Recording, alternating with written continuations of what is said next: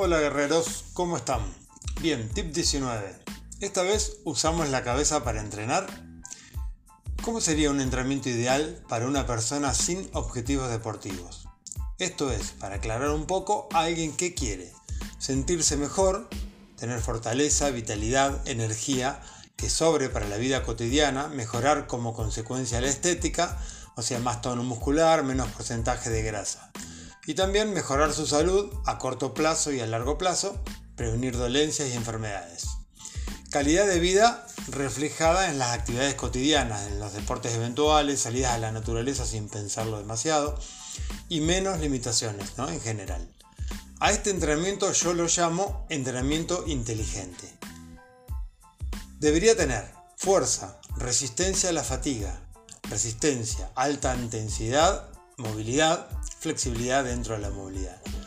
Todo en su justa medida. Algunos días será prioridad una variable y las demás un estímulo menor. ¿Por qué entrenamiento? Algunas personas piensan, yo no entreno, hago ejercicios, voy al gimnasio, etc. La diferencia es que un entrenamiento tiene algunas variables que no son al azar, como sería solo hacer ejercicios. Los, también los, ejercicios al azar producen este, también modificaciones que son al azar, o sea, no son específicas, buscas algo específico. Esto es, entonces, tiene que tener una progresión, una individualidad, un volumen, intensidad, frecuencia y todos interdependiendo entre sí.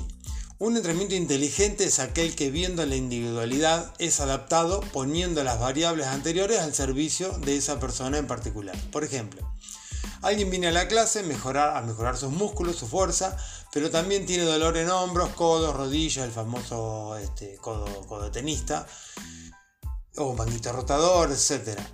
¿Qué hacer de forma inteligente? Todo junto, sí.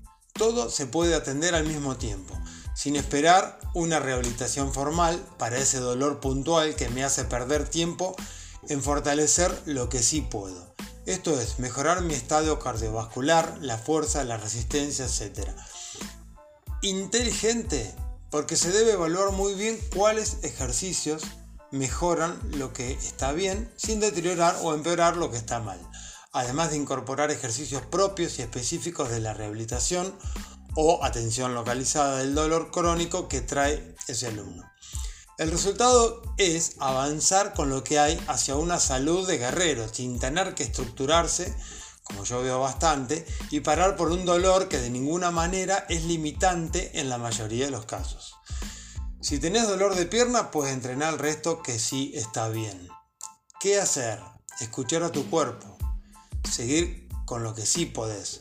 No poner excusas por una dolencia que no limita en serio. Poner objetivos a largo plazo y confiar que eso va a suceder. No procrastinar, dejar para cuando pueda, cuando no me duele el codito. Tenés otro brazo y dos piernas. Se puede seguir entrenando atendiendo a lo que duele. A mover el camión que los melones se acomodan, dice el dicho. Los límites los pones vos con responsabilidad. El movimiento es salud. Bueno, gracias por leer y algo para aclarar, por todos estos motivos hacen que yo le llame a esos entrenamientos entrenamiento adaptado a requerimientos. Muchas gracias.